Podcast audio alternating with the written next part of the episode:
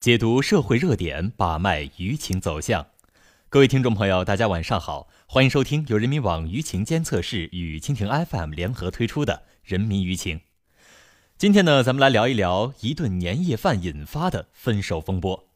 就在近日啊，一位小康家庭的上海女网友跟随着相处一年的江西男友回农村老家过年，结果在见到男方父母准备的第一顿饭后，提出了分手。并以最快的速度返回了上海。这名女子将自己的经历发帖传到网上，一时引发了舆论的关注。有网友表示，这是凤凰男和孔雀女之间不可逾越的鸿沟。据人民网舆情监测室数据统计，截至二月十五号十五时，有关一顿饭吓跑上海女友话题的新闻就达到了五百五十三篇，微信五百二十一篇，微博一百二十五篇。中国江西网的“民生江西”微博开通话题：“上海姑娘逃离江西，江西人何不奋起直追？”引发了十点五万名网友的阅读，一百五十六条相关评论。总结一下来看，网友观点大致分为四类：百分之三十的网友支持女孩的分手，他们认为城乡差异是根本原因，而由此导致的思维分歧，在今后的生活中也是难以调和的。四分之一的网友谴责女孩缺乏教养，这是一部分网友认为心情虽然可以理解，但是分手也是需要礼仪和尊重的。百分之二十的网友认为感情需要门当户对，家庭的差异容易激化矛盾，门当户对是两个人可否走在一起的前提条件。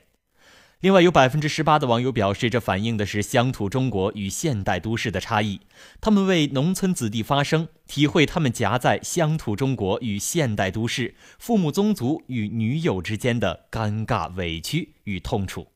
呼吁社会多一份友善与理解。那么，舆情是如何一步步的传播和发酵的呢？咱们一起来梳理一下。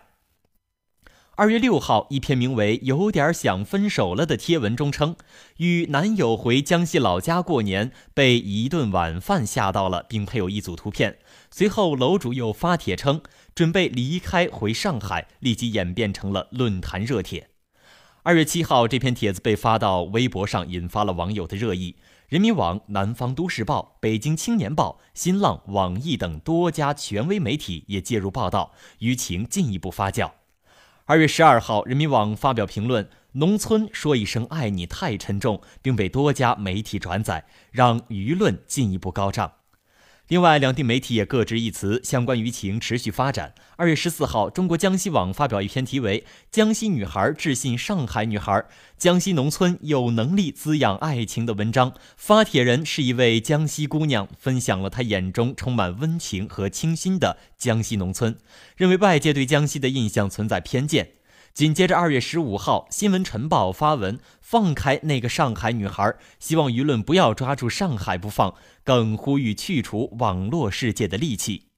梳理媒体评论，目前舆论主要聚焦在以下几点：农村大学生在向上流动之后，如何去重新构建自己的社会身份？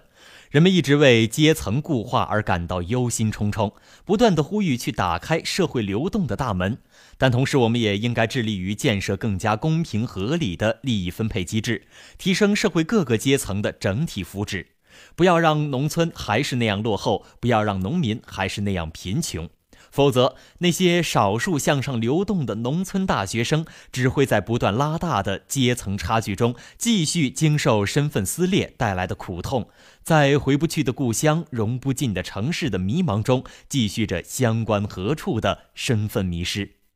上海女孩逃离既是一种选择，也是一个答案。我们对这件事的讨论，首先要分清楚公寓与私域的问题。在公寓的层面，这是一个乡愁的问题。所谓的农村说一声爱你太沉重，在私欲的层面，这是一个爱情问题。孔雀女与凤凰男的结合，幸福与不幸，合适与不合适，都是个人的选择，只有当事人最有发言权。女孩的逃离既是一种选择，也是一种答案。然而，此事在舆论场引发了热议。虽然不是因为大家很关心他们之间的爱情，而是很多人放眼于悲哀的农村出身和上海女的傲慢。说到底，还是因为自己的内心不够强大。